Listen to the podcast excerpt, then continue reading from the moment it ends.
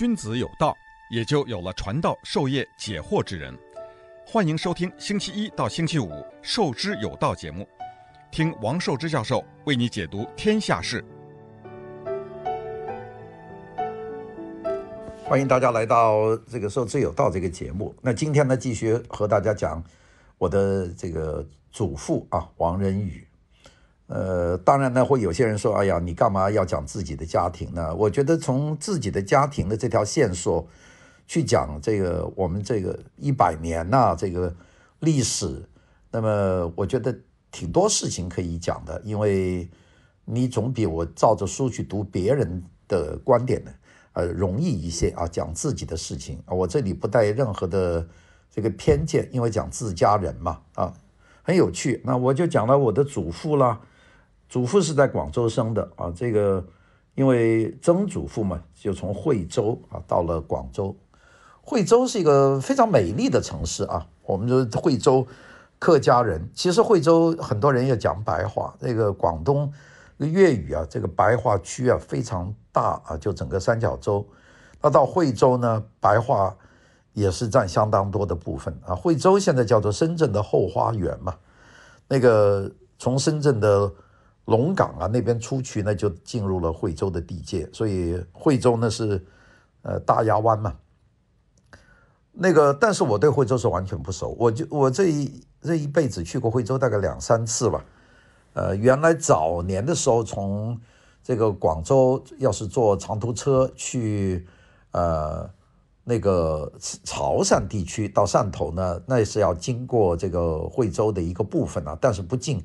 惠州现在坐高铁，你从这个广州或者深圳去，呃，汕头去厦门去福州呢，也经过这个惠州东吧，好像是我忘记是惠州东一个高铁站，但是离城很远。我自己呢倒是去过几次惠州，但是我，呃，我是没办法讲那个本地的这个、呃、客家话啊。那如果算祖籍来说，那我应该祖籍就是我的曾祖父那一代。还是这个惠州人，所以就算是一个客家人的后代吧。所谓客家呢，也就是中原地区由于历次的战乱，这样跑到广东的，这就是客家。客家其实客家不仅仅是到广州啊，在福建呐、在台湾呐、在这个广西啊，在甚至到贵州都有客家。客家的分布挺广的，也就是。你想在中原地区，如果一打仗，那些人不就是呃朝边境跑嘛？过了这个大山，那么就在这个居住下来。所以我到惠州去呢，觉得很陌生。惠州呢也有一个西湖啊，这个惠州西湖，呃非常美丽，但是比杭州西湖小很多，它不是那么大的一个西湖。所以呢，因为苏东坡在惠州呢给流亡了好几年啊，那个。呃，他他在本地呢娶了一个本地的一个太太啊，叫做王昭云。我昨天跟大家讲了，呃，我的我自己的姑妈曾经给我讲过，说我们王家呢其实有一个这样的人，就是王昭云。后来我去查呢，事实上王昭云跟我们这个王家呢，呃，没有什么关系，因为我们王家进入惠州呢是。明朝的洪武元年，那个王昭云呢是宋朝的人，那比我们早得多，所以就不是一回事啊。这个我就在这里就是还是讲清楚一点。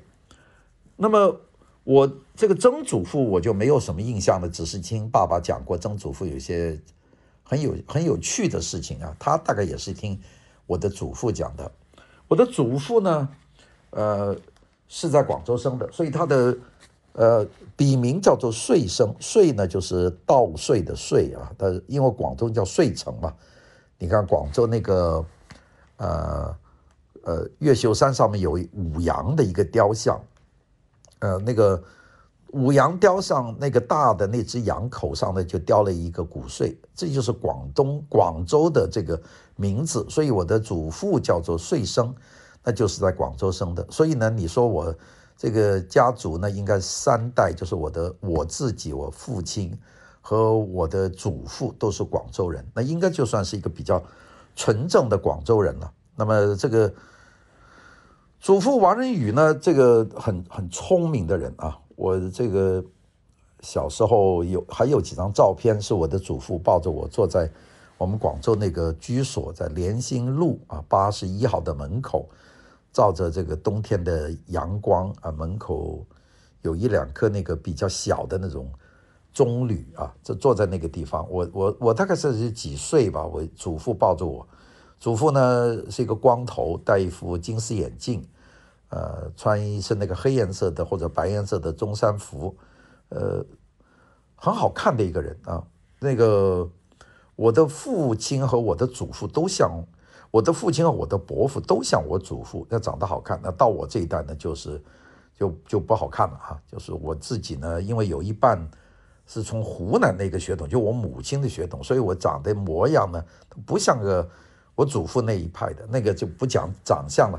但是呢，这个祖父呢，呃，小时候是抱着我呢，是很开心的。那我就讲讲我的祖父王仁宇，因为祖父呢是很有故事的一个人啊。祖父呢，他早年是考取了公费留学日本的这个奖学金。当时清朝末年呢，清朝政府也搞改良，所以清朝政府呢就给一些成绩非常好的人呢，就给一个奖学金，就可以留洋啊。其中有一少部分就留洋到很远，到美国啊，或者是到极少出去德国或者到英国啊。那比较多的人送到日本，因为日本比较近嘛。我的祖父叫王仁宇，仁呢就是仁义道德那个仁，宇呢就是宇宙的那个宇，王仁宇。他呢就是当时的奖学金呢是给的很足的，我我现在不记得是多少。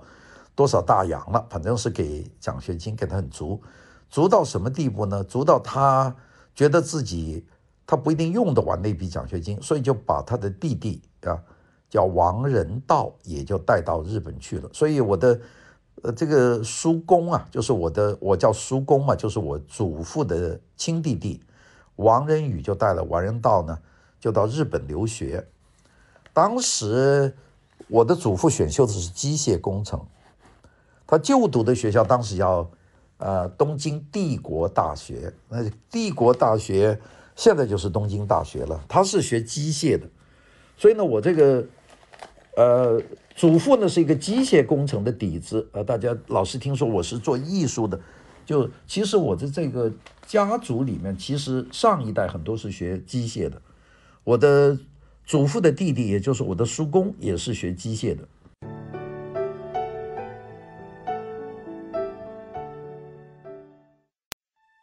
君子有道，也就有了传道授业解惑之人。欢迎收听《授之有道》节目，听王寿之教授为你解读天下事。那么我的祖父呢，在日本的时候呢，就认识了这个同盟会的一些人啊，那个很自然的。你想，你一这个。一八九零零年，一九零零年左右，你在东京，那么当时的留学生的人数不多啊，那就很容易，呃，就熟了。一九零五年左右，我的祖父呢，在东京呢就认识到这个中国大陆各地啊，到东京筹办这个推翻清朝政府这个革命的人士，他呢就在东京呢参加了同盟会。这个祖父王仁宇呢就认识了一些人，那么。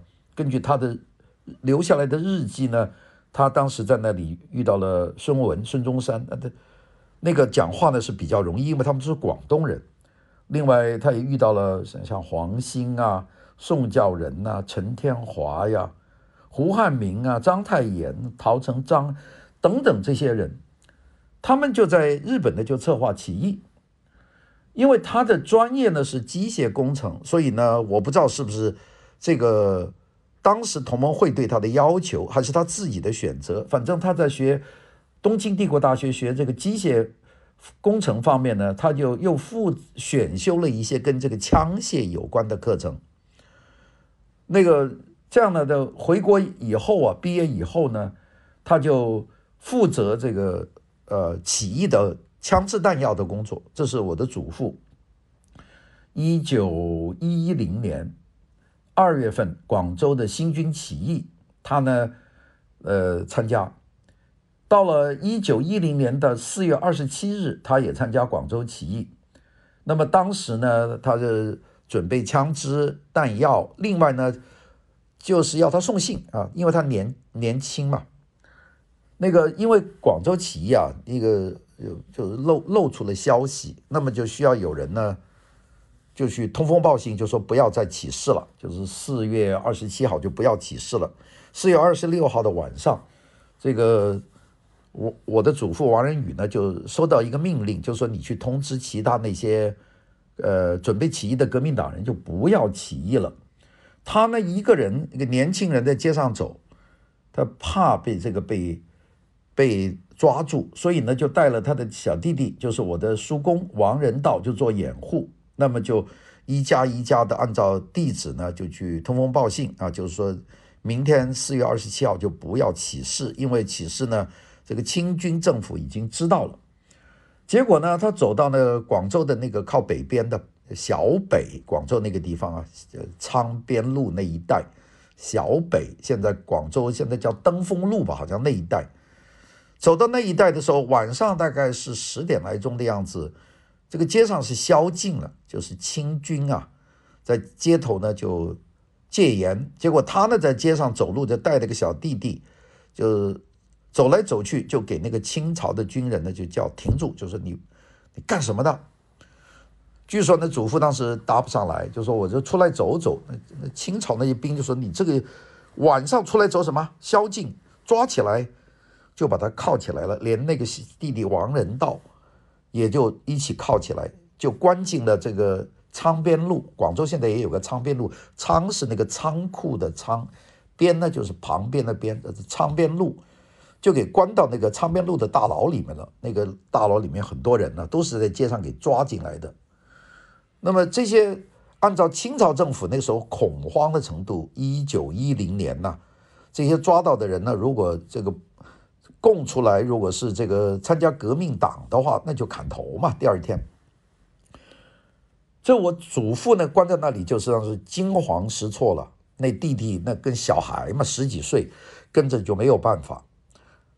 那个管牢的个牢头啊，就是那个管监狱的牢头啊，就看见我祖父，就认出了他。为什么呢？原来这个牢头呢，是我的曾祖父的打麻将的这个牌友，就是他们喜欢赌博嘛，就打麻将。打麻将呢，就是有时到我曾祖父家里去打，就是王家呀，这个宅子里面打。王家的宅子在东风东路，就是广东工会的那个位置上面。原来是一个一个很大的一个宅子，就是王氏在惠州发展起来，那个曾祖父几兄弟在那里都生儿育女，在那个地方是一个大宅子。那么这个昌边路这个牢头呢，就到王家的那个大宅子去打麻将，就打熟了，就老看见我的祖父啊，还有他的弟弟啊，在那个走出走进，就认得他。那么这一下子看见，好家伙，我这老朋友的，我这个牌友的儿子给抓进来了。我得把他放出去，那就叫了问那个管牢的那个抓人的那几个人说：“这个干嘛把这个小孩子抓进来？那小子这这小子可能是个革命党。”那个牢头呢就说：“没有这回事，我认得他。呃，这个是小孩不乱抓，放出去。”那天晚上呢就把祖父呢就放出去了，祖父呢就仓皇回家。那个当然就回到了那个现在东风东路的那个地方，原来不叫东风东路啊，就回到家里。那这件事情呢，似乎有些天方夜谭，但是呢，我有一个机会求证，就是我一九一九八九年，那是一九八八年，我到洛杉矶，那当时我的叔公啊，就是王仁道还在，我的叔公跟着我的姑妈，就是就住在什么地方呢？就是王仁道的女儿。住在这个帕萨迪纳这个城市的一条路叫做 Grand Avenue，就是 Orange Grove，这个 Orange Grove 后面的一条路很漂亮的一条路啊。如果大家看那个那个玫瑰花车游行的总部啊，就那个 Rose Tournament 那个后面那一那个有一间房子就是我姑妈住的家。那当时呢，这个王仁道呢，你想都是快九十岁的人了，他。他在那个地方，他记忆力很好，每天在在这屋里啊推着一个车，来来回回走很多步，然后开始写字啊。他是变成了一个很虔诚的基督徒，就是我这个叔公九十多岁，我就见我的叔公啊，一起吃饭。他我记得他的印象很深，就是这个叔公王仁道还大块大块的红烧肉，他根本没有胆固醇的问题。那我就问这个叔公，我说这个据姑妈、我父亲、母亲都跟我说过，那个你当年一九一零年和祖父王仁宇一起被清军抓了。是不是这个事啊？这个这个叔公呢，九十多岁了，跟我说这确实有这回事，就是一起抓进去的。那我说你为什么被抓进去呢？他说我搞不清楚，我是小孩，是哥哥带着我在街上转。我说大概几点钟？他说晚上大概十点钟到十一点钟之间，好像哥哥拉他出去办点什么事儿，这样就抓起来了。第二天早上呢，就是还不到早上，大概晚上半夜，这个牢头呢就让他滚回家，他就赶快仓皇回家。这件事呢，就是我的叔公呢，就跟我求证过啊。这件事，所以我呢就敢于给大家讲，这真有这件事。好的，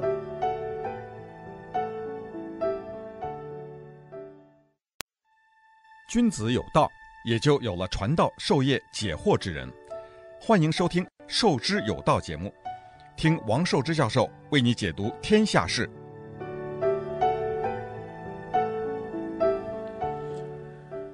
我那个祖父王仁宇呢，这个在一九一零年参加同盟会组织的这个广州起义，四月二十六号晚上被抓，抓了以后呢，由于牢头跟我的曾祖父认得，就把他放出来了。那么放出来呢，我就这个我就问过我这个叔公，叔公说，因为叔公没有跟我的祖父对过，祖父去世很早，一九六几年就去世了。这个叔公呢，在帕萨蒂纳到一九，我想到我问他这句话的时候是应该一九九零年或是九一年。我的叔公年纪很大，活到了一百零二岁啊。他后来，呃，我的叔公是葬在这个 Rose Hill，就是这个洛杉矶的玫瑰山啊，这个这个坟场。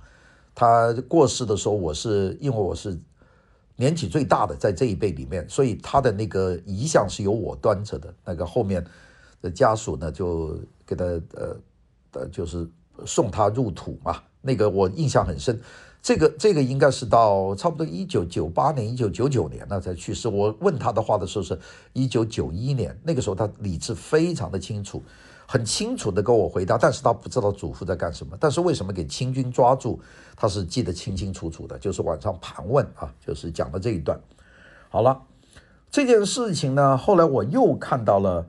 这个我祖父王仁宇主编的《王氏家谱》，这个《王氏家谱》呢，他重新整理过，在一九四六年把它编出来了。那这段呢，我就知道当时的这个事情。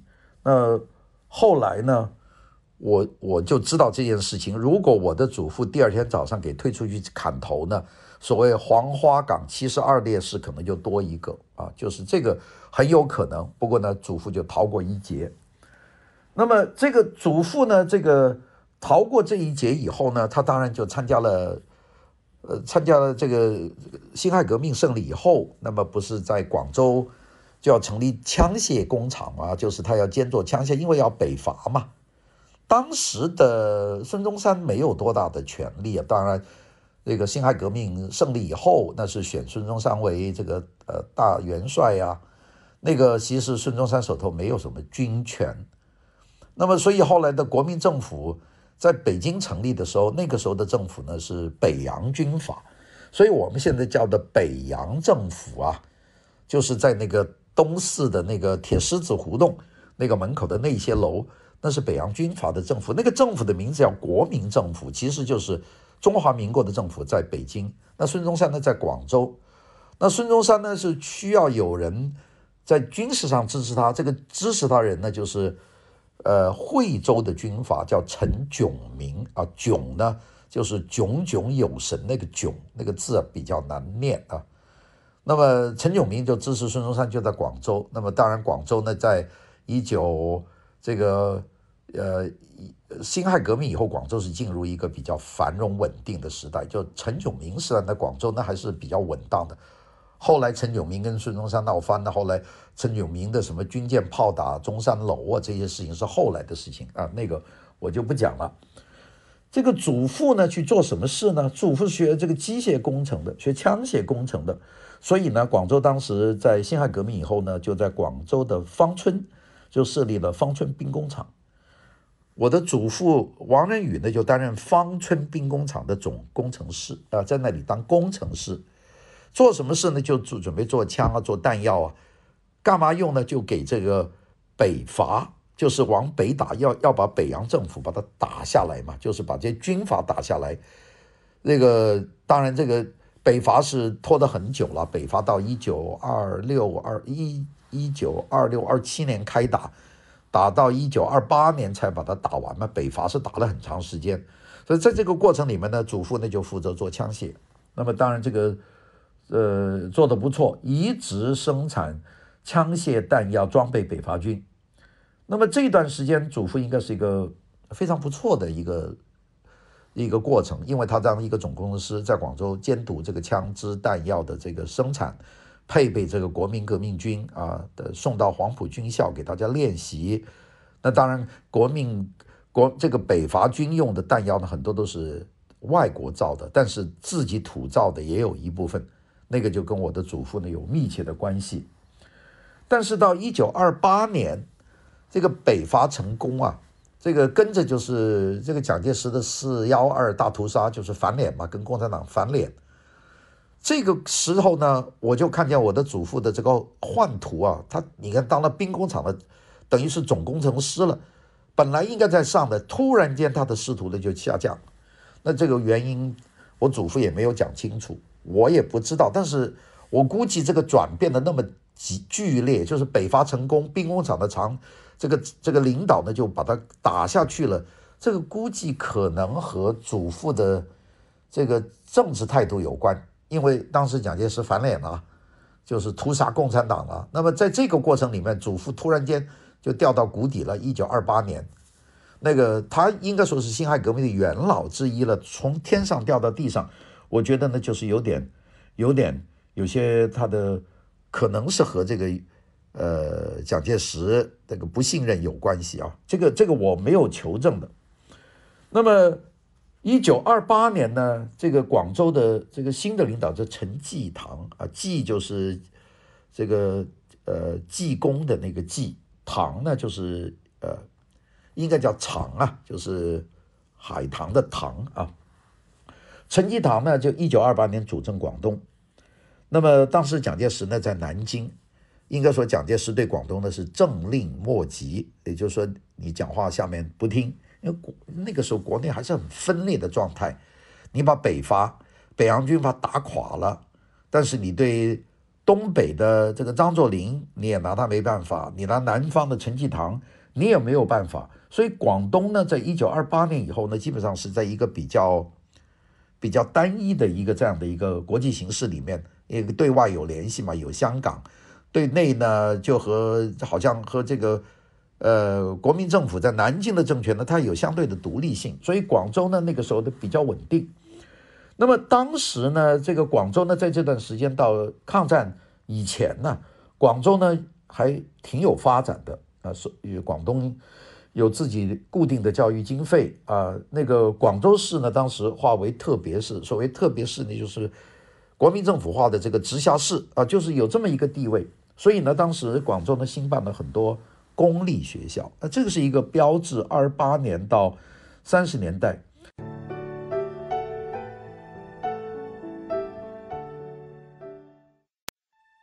君子有道，也就有了传道授业解惑之人。欢迎收听《授之有道》节目，听王寿之教授为你解读天下事。一九三四年，广州有一个大学，这个大学大家都不知道了。这个大学叫湘琴大学，这个湘啊，这个字我都不认得。这边是湖北襄阳的那个湘字，旁边加一个力字，就力量的力旁。琴呢，就是勤快的勤。湘琴大学，湘琴大学呢有四个校区啊，师范，呃，师范，文理。要放一个校区，第三是商学，第四个是工学，是四个校区。